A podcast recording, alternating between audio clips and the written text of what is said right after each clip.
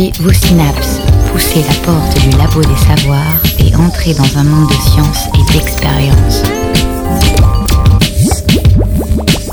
C'est le labo des savoirs. Bonjour et bienvenue au Labo des Savoirs, une émission spéciale aujourd'hui. Nous sommes en direct de la Cité des Congrès pour couvrir les journées scientifiques de l'Université de Nantes. Nous sommes ensemble jusqu'à 18h pour revenir sur cette huitième édition d'une journée où les chercheuses et chercheurs de l'université rencontrent le public autour de conférences, d'expositions et de colloques.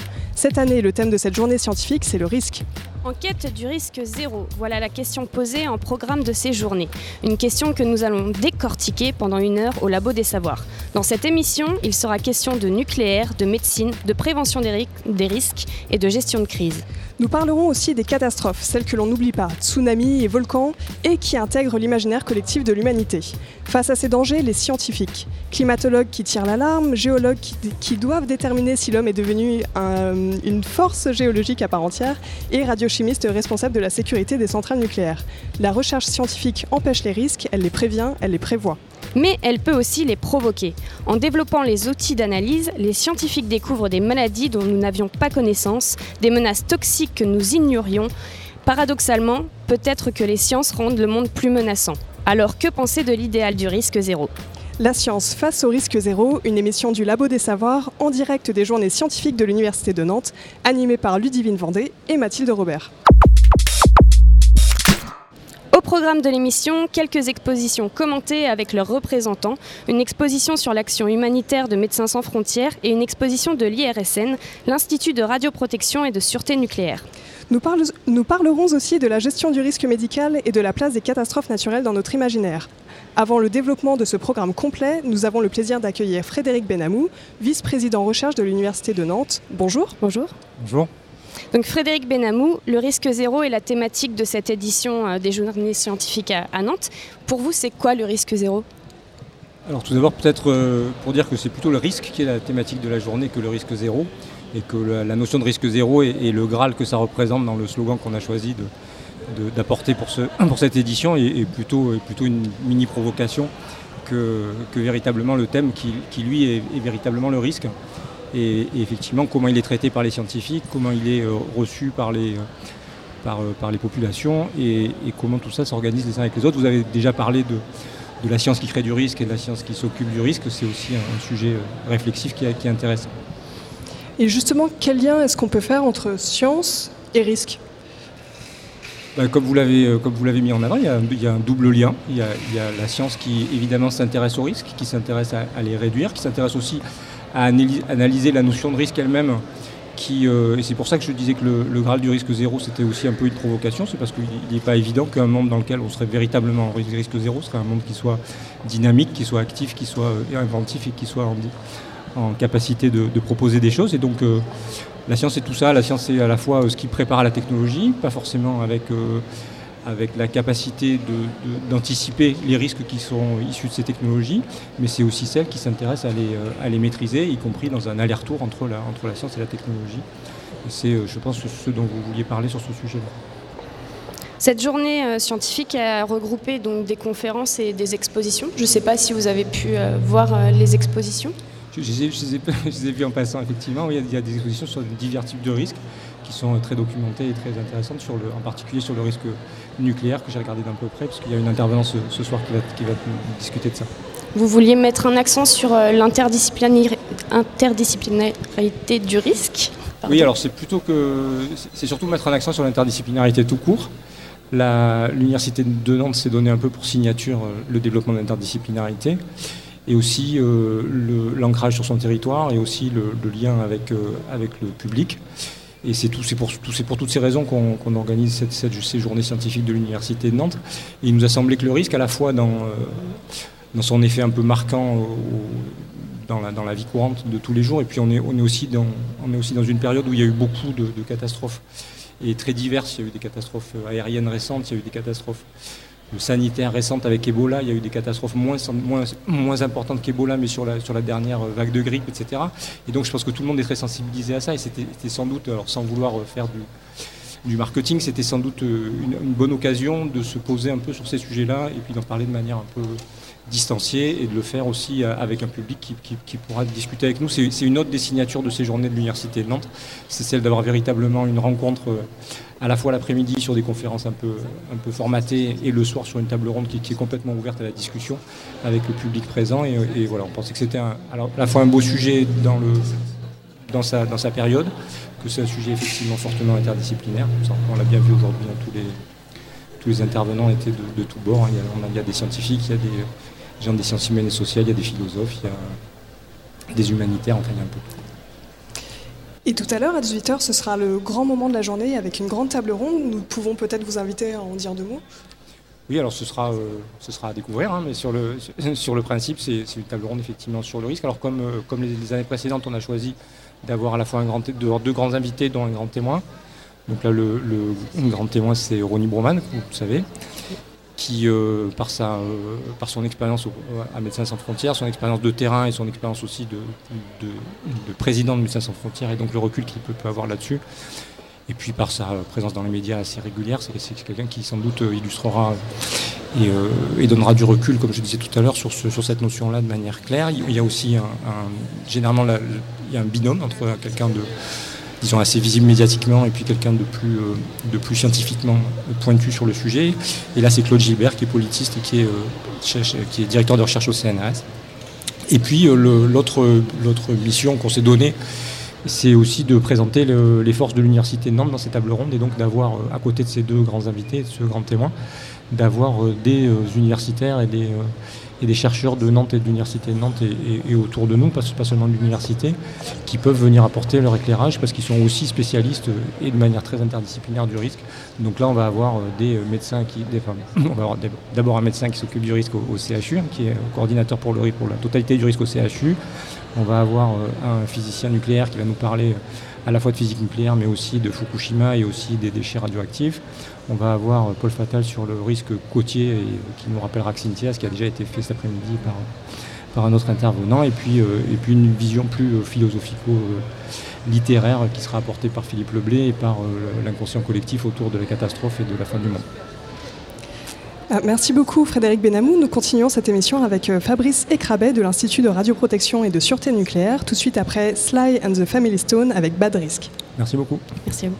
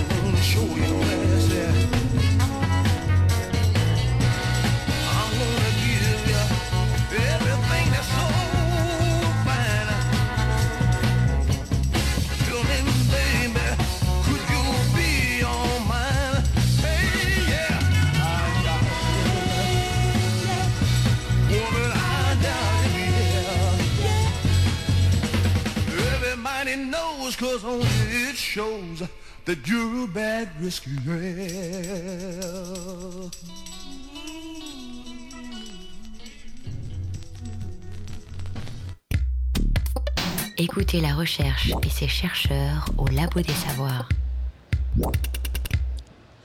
Vous êtes toujours sur le Labo des Savoirs en direct de la Cité des Congrès pour les journées scientifiques de l'Université de Nantes. Cinq expositions mettent en scène la thématique de cette huitième édition, allant du risque envi- environnemental en passant par le risque de contamination ou le risque nucléaire.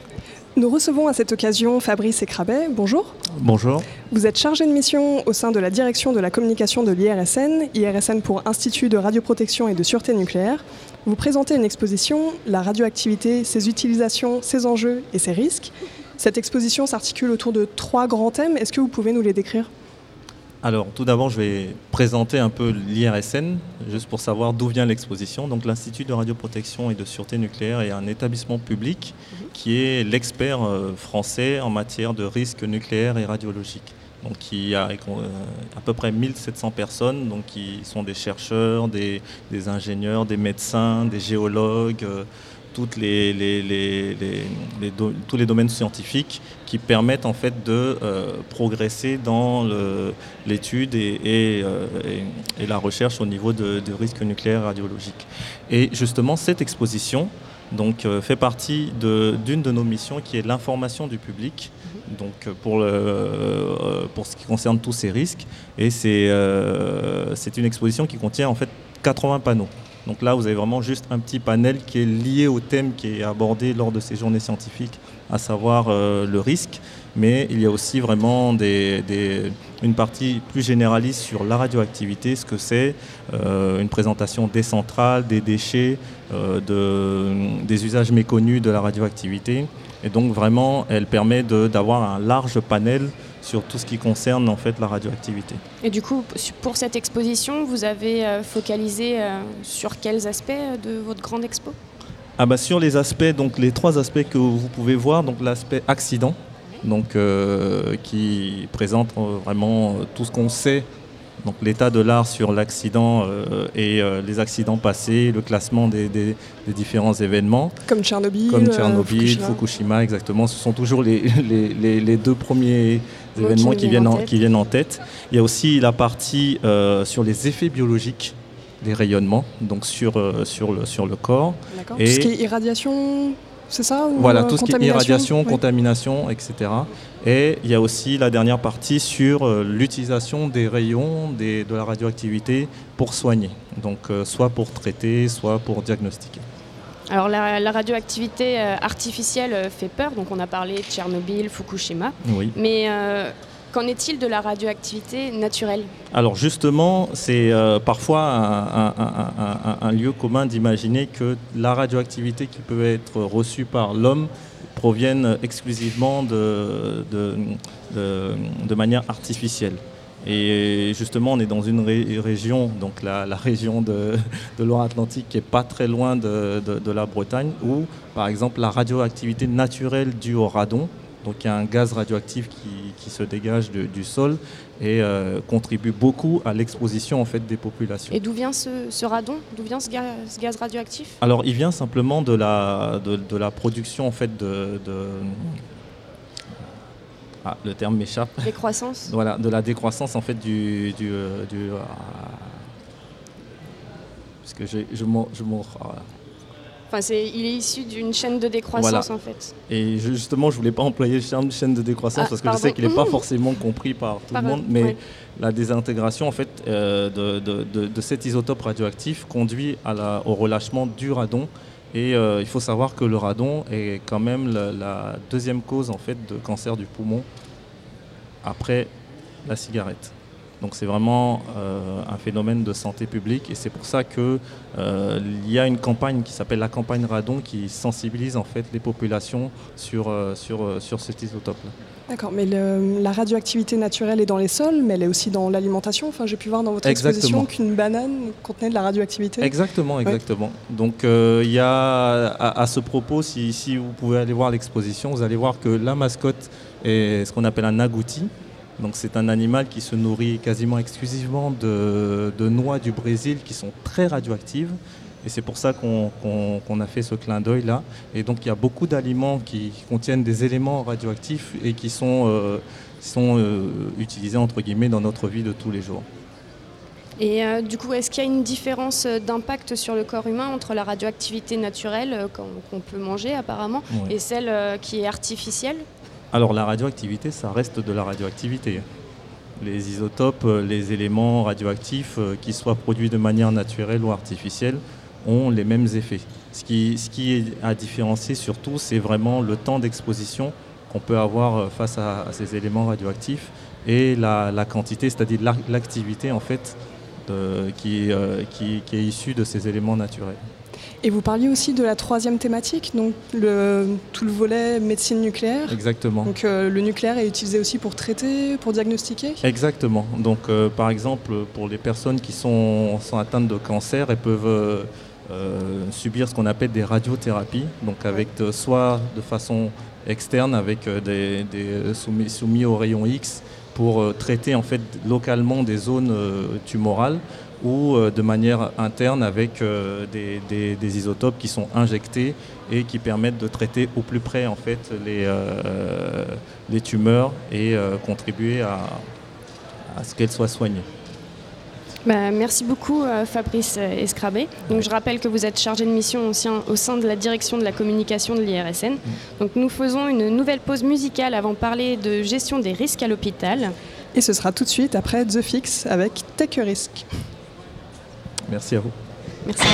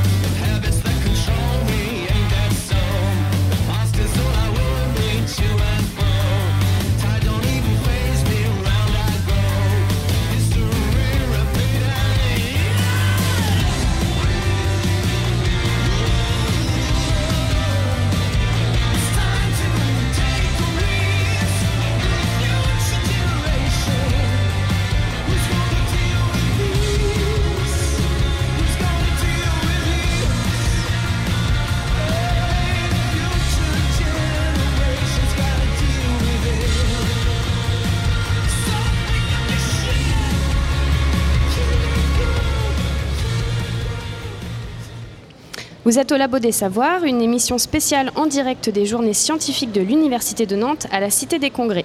Nous parlons aujourd'hui du risque et de sa gestion. Nous accueillons maintenant Frédéric Leblé et Philippe Champin. Bonjour. Bonjour. Frédéric Leblay, vous êtes maître de conférences en langue et littératures anciennes, chercheur en histoire de la médecine et des sciences, en philosophie helléniste et romaine à l'Université de Nantes, et vous êtes intervenu cet après-midi dans une conférence qui interrogeait la notion de catastrophe sous un angle historique et philosophique. On y reviendra tout à l'heure et on verra comment les catastrophes naturelles continuent de façonner notre imaginaire. Pour l'instant, nous allons commencer avec une autre conférence, celle de Philippe Champin. Donc euh, Philippe Champin, vous êtes euh, coordinateur de la gestion des risques associés aux soins, réanimation chirurgicale, plateau technique médico-chirurgical au CHU de Nantes. C'est un peu compliqué tout ça. en début d'après-midi, vous avez abordé euh, la thématique du risque médical dans le cadre d'une conférence appelée Faut-il avoir peur de l'hôpital? Donc première question déjà. Nous avons abordé le risque nucléaire avec Fabrice Escarbet. Est-ce qu'on définit le risque de la même manière à l'IRSN et à l'hôpital, euh, Monsieur Champin Oui, sans doute un peu, avec euh, la double euh, composante qui est la fréquence et la gravité. Donc euh, c'est vrai que c'est un domaine que doit prendre en cause, avec une particularité un petit peu différente, c'est-à-dire qu'on doit prendre des risques dans certaines pathologies. Il faut rapporter la gravité de la pathologie initiale à la nécessité d'y apporter un traitement, et dans certains cas, la nécessité d'accepter une forme de risque pour arriver à guérir la maladie. Qu'est-ce qu'on entend par risque médical? C'est euh, de manière générale, c'est les erreurs médicales ou... Alors non, justement, il faut faire vraiment une différence entre ce qui euh, pourrait être rapporté à une erreur, voire même à une faute, et à la- l'arrivée d'un accident médical. Par exemple, vous pouvez prendre tout simplement un gramme de paracétamol dans une bonne indication et ne faire aucune réaction anormale. Et puis certains patients, euh, certains sujets même à domicile dans l'automédication, vont faire une réaction allergique. Ce n'était pas prévisible. Ça ne correspond pas à une faute proprement dit, mais il y a une erreur néanmoins. Dans certains cas, et dans d'autres, c'est simplement un accident. Donc en fait, euh, dans votre conférence, vous parliez euh, des, des facteurs de risque et le principal facteur de risque, c'est le patient. Un des facteurs de risque, c'est le patient. Ce n'est pas le principal, parce qu'on s'est rendu compte, et, et dans cette conférence vous l'avez vu, euh, ça tient moins à l'incompétence des acteurs isolément qu'à l'organisation. La pathologie initiale du patient est un des éléments, un élément parmi d'autres. Et euh, est-ce que justement la gestion du risque est prise en compte euh, actuellement à l'hôpital? Alors oui, clairement, hein, le, le- le poste que j'occupe existe de- depuis à peu près deux ans, deux, trois ans. Euh, néanmoins, on s'occupait des risques bien avant. Euh, vous savez, il y a quelques années, euh, l'actualité a fait état de, des infections nosocomiales, par exemple, qui était un des éléments majeurs. Depuis, il y a eu des systèmes d'organisation qui ont été mis en place, des équipes opérationnelles d'hygiène ont travaillé sur le sujet, et l'incidence des infections nosocomiales a considérablement diminué dans les hôpitaux, même s'il en reste encore, évidemment. Il faut continuer cette, cette lutte contre les infections nosocomiales, mais les résultats déjà ont été euh, apportés. Donc euh, dans votre conférence, vous parliez aussi de tout ce qui est checklist. Oui. Est-ce que vous pourriez euh, nous expliquer un petit peu Alors, la checklist, évidemment. La checklist a fait son apparition euh, à l'issue des travaux de l'Organisation mondiale de la santé. Et elle est apparue en France euh, au début des années 2010. C'est une recommandation forte de la Haute Autorité de Santé. Elle a pour but de vérifier une série d'items avant l'intervention euh, chirurgicale du patient. Euh, sa particularité euh, est de nécessiter une vérification, croisée. C'est-à-dire que l'équipe d'anesthésie et l'équipe chirurgicale vont partager l'information. Et euh, grâce à ça, et puis le malade, je l'oubliais, c'est une des composantes importantes, mais dans certains cas, il ne peut pas répondre aux questions, mais on va vérifier notamment l'identité. Ça paraît tout bête, mais euh, dans euh, un accident sur 100 000 interventions, euh, il y a parfois une erreur de patient. Euh, on va vérifier euh, son bilan biologique, on va vérifier si on dispose du matériel pour permettre l'intervention, une prothèse de hanche par exemple, est-ce qu'on a bien le matériel.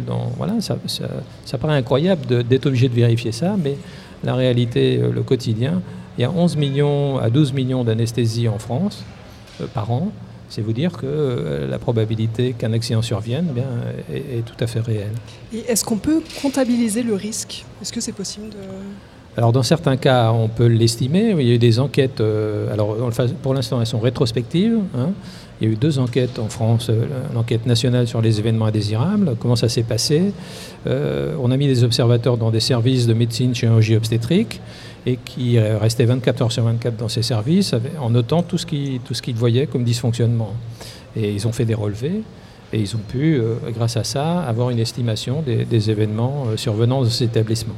Ça veut dire que les professionnels de santé doivent aussi déclarer, j'imagine. euh, Alors, dans ces enquêtes-là, ils n'avaient pas à les déclarer, ils pouvaient le faire, mais voilà. Mais c'est des observateurs externes, non soignants, enfin, qui étaient dans le service, qui participaient pas aux soins, mais qui, qui, connaissaient le métier.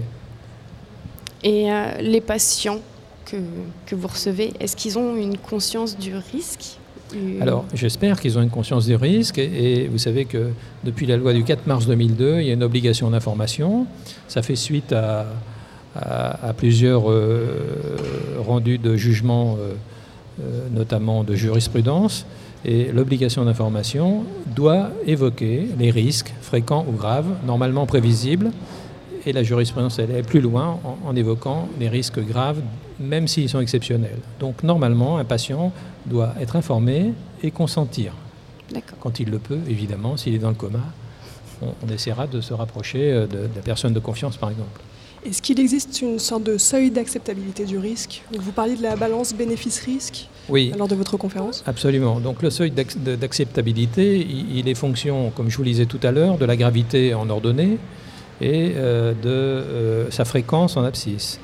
Il suit une courbe un peu curviligne, concave vers le haut. Il est évident qu'un risque grave mais peu fréquent sera peu acceptable. S'il est grave et fréquent, c'est tout à fait inacceptable. Alors que s'il est mineur, euh, voilà. Donc il faudra apporter cette acceptabilité à la pathologie qu'on traite. Si vous, vous devez vous faire opérer d'une myopie, il est inacceptable d'avoir un risque élevé. Si on doit euh, vous opérer d'une intervention lourde, d'une pathologie cancéreuse extrêmement étendue, le risque est beaucoup plus élevé, mais il sera accepté le mal par le malade parce que le bénéfice qu'il attend est très important. Si simplement on peut remplacer l'intervention chirurgicale par une paire de lunettes, vous pensez bien qu'il ne faut pas prendre un risque élevé.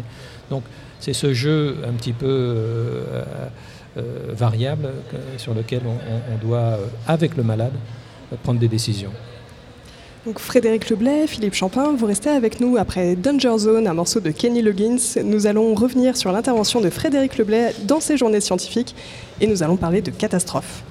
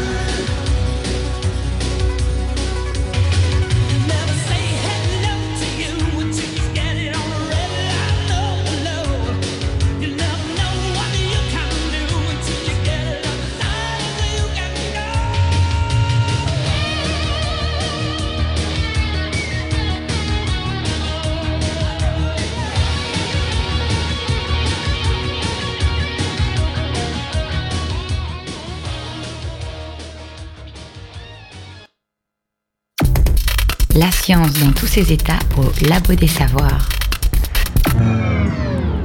En direct des journées scientifiques de l'Université de Nantes avec le Labo des Savoirs, nous recevons le docteur Philippe Champin, médecin au service de réanimation du CHU de Nantes et coordinateur de la gestion des risques associés aux soins, avec euh, le Frédéric Leblay, maître de conférences en langue et littératures anciennes, chercheur en histoire de la médecine et des sciences, en philosophie hellénistique et romaine à l'Université de Nantes.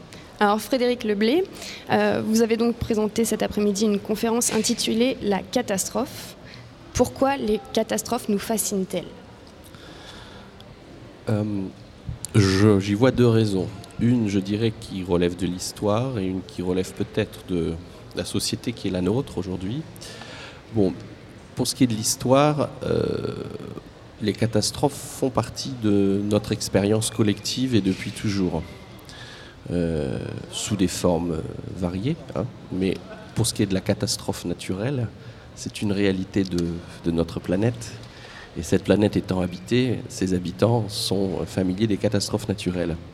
Et je pense que cette familiarité avec les catastrophes se retrouve assez bien dans les, dans les mythes, dans les croyances. hein, où, euh, Et dans les films aussi, vous et en dans les films, voilà, j'en ai parlé cet après-midi. Et alors justement, les films, ça, ça, ça m'offre une transition peut-être sur, sur le second point. C'est vrai que le genre du film catastrophe, bon, c'est un genre qui fait partie de l'histoire du cinéma, hein, qui est assez ancien, mais qui a connu des, des formulations différentes. Euh, par exemple, aujourd'hui, le- les catastrophes aériennes euh, au cinéma, ça fait plus tellement recette. hein. Alors, il y a eu la grande époque, hein, dans les années 70, euh, les films de, catastrophes aériennes, etc.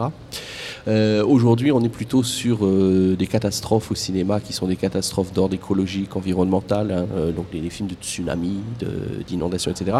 Et ça, ça renvoie à notre actualité.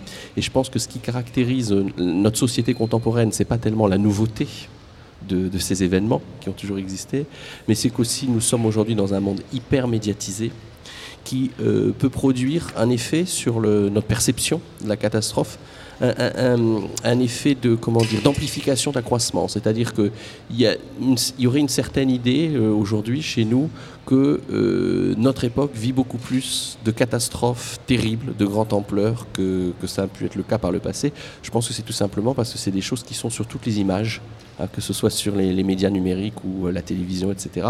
Ce sont des choses que nous avons constamment sous les yeux. C'est juste qu'elles sont plus médiatisées en fait. Euh, Voilà, il n'y aurait pas plus de catastrophes euh, actuellement. Exactement, elles sont plus médiatisées et euh, la médiatisation permet aussi le, f- le- le phénomène, si vous voulez, souvent passionné, émotif, d'empathie, de fonctionner à plein. C'est-à-dire qu'aujourd'hui, quand il se passe quelque chose à l'autre bout du monde, la manière dont vous le recevez à partir donc, de, de la couverture médiatique et des images que nous recevons fait que vous avez l'impression que ça se passe à côté de chez vous. Euh, et forcément, l'empathie n'est- pas la même. Et euh, vous disiez aussi euh, dans votre conférence, euh, j'aimerais que vous rebondissiez là-dessus, que nos sociétés aussi ont, ont une peur millénaire de la fin du monde. Il y a toujours eu cette peur de, de fin du oui. monde. Alors, comme je le disais cet après-midi, en fait, c'est une forme de logique formelle qui fait que, à partir du moment où on pense la création et la naissance du monde, de, de manière tout à fait naturelle, on imagine qu'un jour il disparaîtra, il mourra. Et c'est à la fois un phénomène qu'on trouve donc dans les mythes, dans les religions, etc. hein, donc les, récits de création du monde et puis les récits de- d'apocalypse, de, fin du monde, etc. Et qui sont aussi les, les grands enjeux, les grandes questions de la science aujourd'hui. hein. Si vous pensez à l'astrophysique, une fois qu'on a pensé le Big Bang, c'est une chose, on en vient naturellement à se poser la question de savoir si l'univers euh, va continuer à, à exister tel qu'il existe ou s'il n'est pas mortel et si nous n'allons pas vers une fin inexorable de notre univers. Donc je dirais que d'une certaine manière, euh, n'est pas possible de ne pas penser la fin du monde.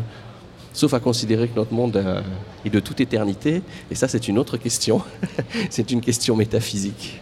Et quel rôle le scientifique peut-il jouer face à la catastrophe? Euh, alors d'abord, je dirais tout dépend de ce qu'on entend par scientifique. Et vous voyez par rapport à la, question qui est posée euh, dans le cadre de ces journées, qui est une question véritablement problématique en quête du risque zéro, je crois que le premier problème que pose une telle question comme enquête du risque zéro, donc cette idée du risque zéro comme étant une sorte d'attente de la société vis-à-vis des pouvoirs publics, mais aussi derrière les pouvoirs publics du scientifique qui est censé accompagner les politiques publiques, c'est l'idée que le scientifique est là pour apporter des euh, réponses et des solutions à des problèmes. Alors, c'est vrai, c'est une des fonctions de la science, c'est une fonction importante de la science, mais la fonction de la science n'est pas seulement d'apporter des réponses et des solutions à des problèmes constatés. C'est aussi de s'interroger sur l'existence de ces problèmes, sur leur réalité. Et donc, euh, je, pense que le, le rôle du scientifique doit jouer sur les deux volets. Certes, le scientifique doit être capable, par son expertise et sa compétence, d'apporter des solutions. Et donc, par rapport à des situations de risque, il est normal que l'on sollicite la science pour voir comment ces situations de risque peuvent être euh, euh, résolues. Mais je pense que le scientifique, il est aussi là à travers la connaissance, et là j'envisage la science vraiment sous l'aspect de la connaissance au sens large et vraiment euh, fort du terme, il est aussi là pour aider tout à chacun à mieux vivre, à mieux accepter, hein, c'est la notion d'acceptabilité qui me paraît essentielle, à mieux accepter euh, les aléas qui sont les aléas de l'existence et qui de toute façon euh, ne sont pas, euh, enfin de mon point de vue, la disparition de toute forme d'aléas c'est-à-dire d'un monde en fait parfait, ne me semble pas devoir être un, horizon, un objectif que la science devrait se, fixer comme, comme finalité. Alors vous, vous venez de nous, expliquer un peu euh, votre vision du rôle du scientifique et j'aimerais votre point de vue aussi sur le rôle de l'historien et du philosophe. Parce que euh, certains pourraient penser que si on étudie les catastrophes passées, on pourrait peut-être se mettre à prévoir ou à, à limiter les catastrophes futures. Alors ça, ce n'est pas faux. Euh, une chose intéressante, par exemple, que nous redécouvrons aujourd'hui, ça a été dit à l'occasion du grand tsunami de... euh, alors, j'espère que je ne me trompe pas sur l'année, mais c'était 2005, donc ce grand tsunami indonésien. Euh, je crois que c'était 2005.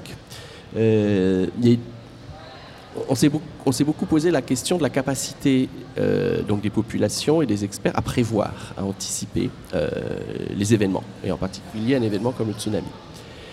Et euh, certains se sont aperçus qu'il y a une forme de connaissance, ce que nous avions peut-être oublié, parce que notre monde euh, ne fonctionne plus de la même manière, euh, qui était la connaissance du comportement animal à l'approche d'une grande catastrophe. Et je me souviens, c'est quelque chose dont les médias ont beaucoup parlé à l'époque, ils se sont dit, mais en fait, des animaux avaient, eux, cette perception, alors sous des modalités qui nous est difficile d'expliquer, mais on a vu des animaux se comporter de manière assez étrange à l'approche du tsunami, et parfois très longtemps euh, avant l'arrivée du phénomène lui-même sur les côtes. Et si on avait été en capacité d'observer ça, peut-être qu'on aurait pu mieux euh, donner l'alerte. Et alors quand on lit un certain nombre de textes anciens, des textes sur les catastrophes, sur les grandes destructions, on s'aperçoit que les anciens avaient cette science-là. Alors ils n'avaient pas notre science en termes de capacité à prédiction, mais ils savaient, parce que c'est écrit, ce sont, des textes qui le disent, hein, ils savaient que le comportement des animaux pouvait changer en fonction des événements euh, environnementaux et naturels, et que la capacité à observer ces choses-là, donc en fait tout simplement à observer la nature, euh, pouvait être un outil pour, euh, appréhender des risques et des dangers. Donc vous voyez, c'est un exemple très très ponctuel que je donne, mais qui montre que finalement, d'un simple point de vue, je dirais, du factuel, de la connaissance des faits, de l'observation des faits, euh, l'histoire déjà peut apporter quelque chose. Le Labo des Savoirs, la radio savante. Vous êtes au Labo des Savoirs, une émission spéciale en direct des journées scientifiques de l'Université de Nantes à la Cité des Congrès. Donc nous sommes avec euh, Frédéric Leblé et Philippe Champin. Alors, Frédéric Leblay, Philippe Champin, qu'est-ce qu'une bonne gestion des risques pour vous? Alors, une bonne gestion des risques, c'est une question un petit peu compliquée. hein. C'est d'abord euh, savoir contre qui on se bat. Euh, C'est-à-dire qu'il faut, avoir une évaluation précise des, risques, des événements déclarés. Donc il faut, convaincre euh, les hommes, les femmes de terrain de déclarer ces événements indésirables. Une des, une deuxièmes obligations, c'est de faire en sorte que ces déclarations soient dépénalisées. Quelqu'un qui a une action positive de l'erreur, une culture positive de l'erreur, c'est dit je me suis trompé ou on a fait une, faute, euh, mais on va tout faire pour qu'elle ne se renouvelle pas. Et donc il faut euh, pour cela inciter les gens. C'est- euh, l'exemple du Air Safety Report que, je vous ai présenté cet après-midi, qui existe depuis 1974 dans, dans- dans l'aéronautique. Euh, je prends l'exemple de l'avion euh, du vol Paris-Rio euh, qui s'est abîmé en mer. Les éléments issus de l'enquête et d'analyse qui ont été retrouvés par les experts ont été largement diffusés dans toutes les compagnies. Donc la deuxième chose, c'est le partage d'expérience. C'était voilà un élément fondamental. Et puis c'est aussi une organisation, une volonté politique forte, avec des moyens appropriés. On ne fait pas des choses efficaces avec euh, euh, 3 francs 6 sous. Malheureusement, c'est impossible. Et une déclinaison euh, au, au niveau des établissements jusqu'aux professionnels de terrain. Frédéric Leblay Alors, euh, moi, je vais faire une réponse, on va dire, euh, plus générale qui porte sur, euh, sur les hommes qui gèrent les risques. Parce qu'effectivement, euh, il y a de l'humain toujours. hein. Il y a de l'humain du côté de la victime, du patient, etc. Puis il y a de l'humain de- du côté du gestionnaire de risque. Pour moi, une bonne gestion du risque, c'est, alors je dirais pas une gestion sans émotion, mais une gestion sans excès d'émotion. Il est très difficile face à une situation de, de, catastrophe, de détresse extrême, etc., euh, de ne pas euh, avoir une forme d'empathie vis-à-vis de la victime ou vis-à-vis du patient, pour un médecin, etc. Et je dirais que cette empathie, elle n'est absolument pas à proscrire, elle est normale. Il faut aussi être capable de- d'avoir un échange réel, un partage réel avec... euh, euh, c'est toujours une histoire à deux. hein. Euh, la gestion du risque, c'est au minimum, je veux dire, deux individus. Euh, puisqu'il y a une victime et puis il y a, celui qui est censé essayer de, bah, de- d'apporter le, je veux dire, le, soit le réconfort, soit, la guérison ou la réparation, etc. Euh, donc l'empathie n'est pas à proscrire, mais il faut jamais tomber dans l'excès de, dans de ce qu'on appelle l'émotionnel en fait. Ça, je pense que l'émotionnel, c'est la pire des choses qui puisse arriver en termes de gestion de. Et c'est très difficile. C'est très difficile de ne pas tomber dans l'émotionnel. Philippe Champin Oui, ça, euh, vous avez tout à fait raison de souligner euh, toutes les composantes de l'événement indésirable. Il y a bien évidemment la victime avec euh, une atteinte physique, une atteinte psychologique, son entourage, mais il y a aussi le professionnel de santé. C'est pas anodin d'être euh, senti responsable d'une erreur médicale. Et on, sait tout à fait que certains arrêtent, par exemple, d'exercer leur profession, d'autres, plus rarement, heureusement, se suicident. Euh, et donc, euh, à tel point que la Haute Autorité de Santé a, lancé un programme qui s'appelle l'annonce d'un dommage, et dans lequel il, parle évidemment bien de la victime et de son entourage, qu'il faut absolument accompagner, minimiser, euh, dire la vérité, faire un retour d'expérience, mais aussi s'occuper du professionnel ou du groupe de professionnels, d'abord pour éviter la récidive, et puis deuxièmement pour éviter les dommages collatéraux de ce qu'on appelle la seconde victime. Et puis un dommage sociétal, c'est évident. Euh, un événement grave, c'est un coût pour la société. Et donc euh, ces trois composantes sont indissociables et, et on doit les prendre en compte. Et Frédéric Leblay, vous parlez de, justement du trop d'émotions, mais est-ce que ça se contrôle? Enfin, ça, ça paraît difficile. euh. Ah, Je pense, bon, moi je, je ne peux vous parler que d'un point de vue théorique hein, sur le sujet, évidemment. Je ne suis pas dans une activité euh, professionnelle ou sociale euh, bon, qui, qui fasse de moi je un praticien de, la gestion de risque. Euh, mais euh, je pense que c'est une chose, je dirais pas qui s'apprenne au sens où c'est évidemment pas quelque chose qu'on apprend à l'école, même si on peut très bien imaginer que ça fasse partie de la formation aussi, euh, de la formation initiale des, personnes qui vont gérer le risque. Mais bon, ça reste toujours quelque chose de délicat. Je pense que sur ce point-là, d'abord, rien ne remplace l'expérience. Et surtout, je rejoindrai quelque chose, une chose sur laquelle euh, mon collègue euh, a insisté euh, fortement cet après-midi qui me paraît important, c'est qu'en général, on n'est jamais seul quand on doit gérer un risque. Il y a une équipe, il y a un environnement qui doit fonctionner sur un principe de cohésion. Et je pense que cette gestion de l'émotion, de l'émotionnel, repose en grande partie sur le fait qu'on on n'est jamais seul et qu'on ne doit surtout pas l'être, je pense, par rapport à une situation de, risque et de gestion de risque.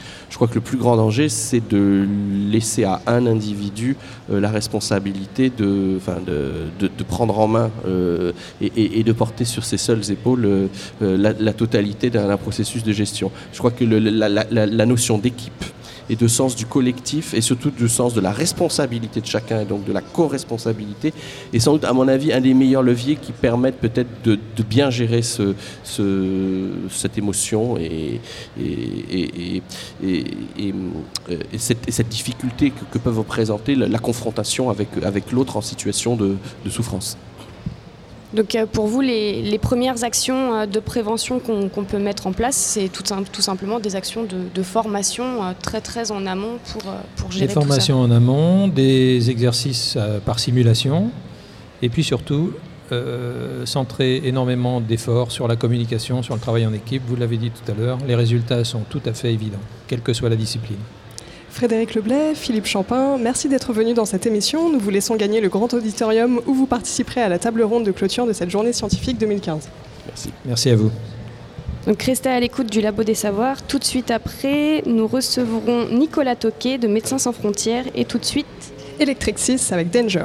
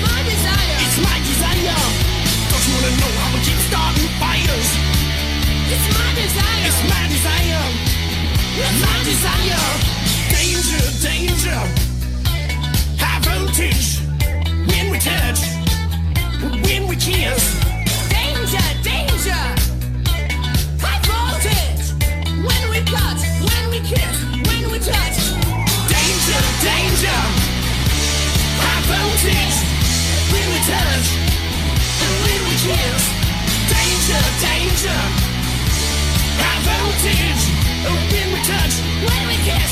When we touch. When we kiss.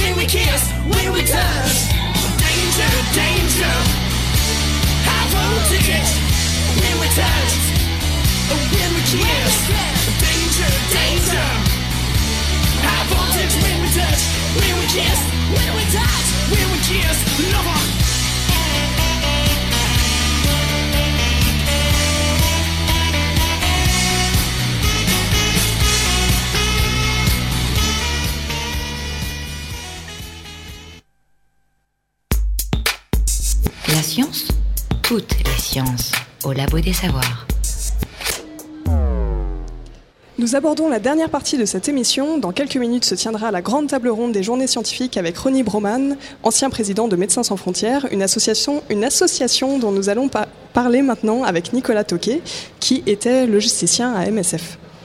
Donc, euh, pour, euh, pour présenter, MSF, c'est une association créée par des médecins et des journalistes en 1971 qui a pour vocation d'apporter des soins aux populations les plus vulnérables. Nicolas Toquet, vous étiez logisticien. En quoi ça consiste euh, d'être logisticien à MSF Bonsoir. Bonsoir. Alors, la logistique à MSF, ça consiste à, à apporter un soutien aux opérations médicales. Ça consiste en tout ce qui n'est pas, euh, pardon, ça consiste en tout ce qui n'est pas euh, médical ou administratif. C'est-à-dire que euh, la logistique va être, voilà, d'abord d'apporter euh, les bons items aux bons endroits, donc tout ce qui concerne l'approvisionnement, tout ce qui va être, euh, par exemple, la construction, la rénovation d'hôpitaux, euh, avoir des hôpitaux euh, propres, donc la mise en place de protocoles d'hygiène éventuellement, même si ça c'est une partie très partagée aussi avec les secteurs médicaux. Mettre en place un bureau, une base vie avec les stockages suffisants, avec euh, les véhicules pour se déplacer, avec la communication qui va bien. Euh, C'est-à-dire de sécuriser tous ces aspects non médicaux afin que les opérations médicales de secours puissent se dérouler. euh, Donc, il y a tout un système de, meilleure- de prévention des risques qui sont quand même pris en, en compte pour l'installation. Oui, oui, même si euh, ça fait. La logistique fait partie de la prévention des risques, mais elle est bien plus large que uniquement la logistique. Mais c'est vrai qu'elle s'inscrit dans cette, dans cette prévention. ouais. Mm. Par la sécurisation de l'approvisionnement, si on n'a pas les médicaments qu'il faut au bon moment, euh, euh, il y a un risque pour le patient. Par la sécurisation des transports, parce que euh, voilà, si on reste euh, avec des véhicules qui, qui, qui tombent en panne en pleine zone de guerre, ça peut poser problème. Euh, voilà. Oui, donc Dans aussi bien pour les patients que pour les acteurs de MSF eux-mêmes aussi. Voilà, que pour l'opération en elle-même en fait, complètement. Et dans le cadre de votre travail, est-ce que vous avez été amené à aller sur le terrain? Oui, oui, Oui. oui, bien sûr. ouais. Oui, j'étais sur le terrain euh, 4 à 5 ans euh, en tant que logisticien ou responsable logistique. Et puis ensuite, j'ai- j'étais responsable des urgences à logistiques euh, des, des urgences à Paris. Donc à ce titre-là, j'étais amené à aller sur le terrain, mais plutôt pour du support ou du cadrage en fait. Donc c'était plutôt des visites. Et justement, nous avons une exposition en ce moment à la Cité des Congrès euh, qui est organisée par MSF, là, qui, euh, qui nous parle justement des praticiens qui sont sur le terrain pour s'occuper d'Ebola, enfin, Mm. en tout cas de l'épidémie pour, euh, pour limiter les risques. Mm. Et euh, vous avez pu voir euh, cette exposition? Oui. Enfin, euh, Qu'est-ce que vous en avez pensé J'en ai pensé que j'ai été bien content de ne pas avoir à choisir d'aller ou pas aller sur, sur une épidémie de, de- de ce type-là, qui est à mon avis très difficile. Euh, L'exposition le rend bien en fait. Le, enfin, je- voilà, il y a beaucoup de visages, euh, contrairement à l'opération qui, qui est beaucoup de, de visages euh, cachés en fait. Oui, Euh, c'est c'est vrai, on voit, en fait, on voit des professionnels de santé qui sont en combinaison, on en voit qui tombent le masque, Voilà. justement, avec Voilà. des citations de qu'est-ce qu'ils disent de leur expérience. Oui, donc il, parle de la difficulté, alors que ce soit les patients ou les professionnels de santé, il parle de la difficulté que c'est de, bah, travailler dans ces conditions-là avec des contraintes médicales fortes, c'est-à-dire qu'il faut isoler les patients et on s'isole aussi soi-même par ces combinaisons euh, euh, sur lesquelles il faut avoir son nom décrit parce qu'on ne se reconnaît pas. Euh, en, dehors de ça, le soir, je sais que les, gens ne se touchent pas, les gens ne s'embrassent pas. Je suis même pas sûr qu'ils se serrent la main pour se dire bonjour ou au revoir. Donc des conditions très sévères de, travail euh, qui, font peser, euh, enfin qui rappellent le, poids de, de, l'épidémie, de la maladie, de la peur, et, euh, et ajouter à cela des, une, alors je suis pas médecin, donc je suis pas non plus, suis pas très légitime pour parler de ça, mais quand même il me semble une, une efficacité toute relative. des traitements parce qu'en fait, voilà, il n'y a pas de traitement euh, de la maladie à proprement parler, donc du coup, euh, c'est aussi très difficile, je pense, euh, pour le personnel soignant et, extrêmement compliqué à vivre pour les patients. Alors, on va maintenant accueillir Sabine. on va, d'abord écouter une petite, une petite musique. On va écouter High Risk Insurance des Ramones.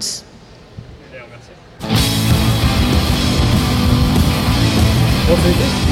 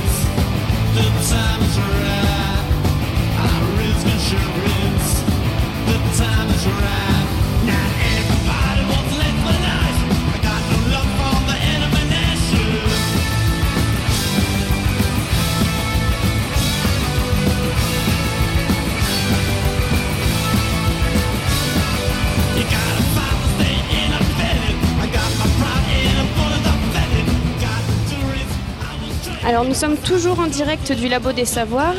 Alors, euh, merci Nicolas Toquet pour votre intervention. Merci On vous. vous laisse euh, tranquillement aller assister à la table ronde.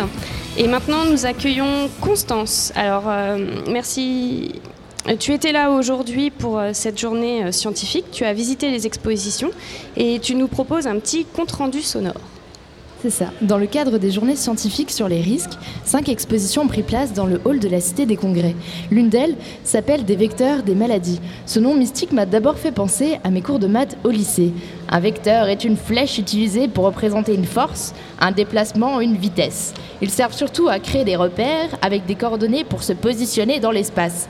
En m'approchant de plus près, j'ai en fait découvert que les vecteurs, ce sont aussi des insectes invertébrés agents de transmission.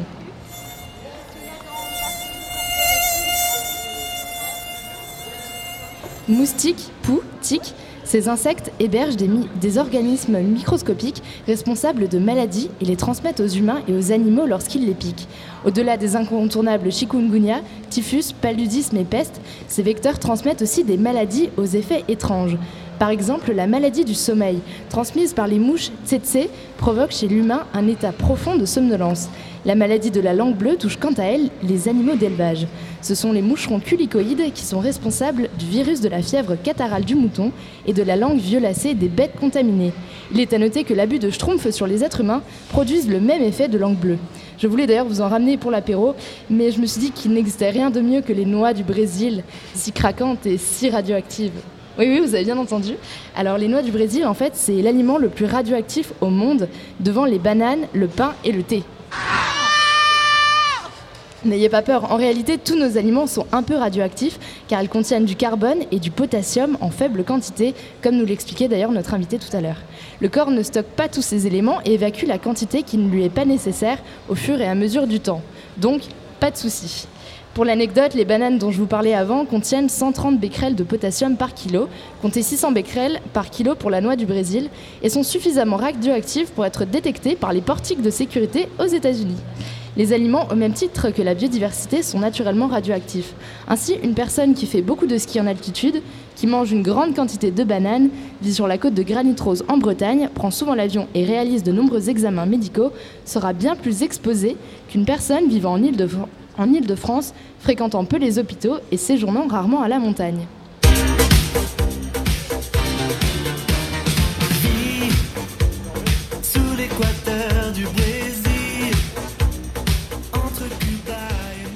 Bon bah du coup on va laisser la radioactivité de la montagne à Gilbert et aller bronzer sur les plages maldiviennes ou camarguaises avant qu'elles ne disparaissent.